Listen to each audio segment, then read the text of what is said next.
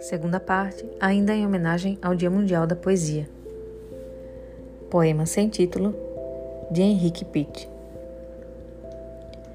Aqui teu passado reside como mobília e faz casa sobre, dorme como pó, ocupa os espaços entre as partículas. O paraíso existe ali, minúsculo, e às vezes o sol incide através do vidro. Então, vê-se que o universo cabe em detalhes.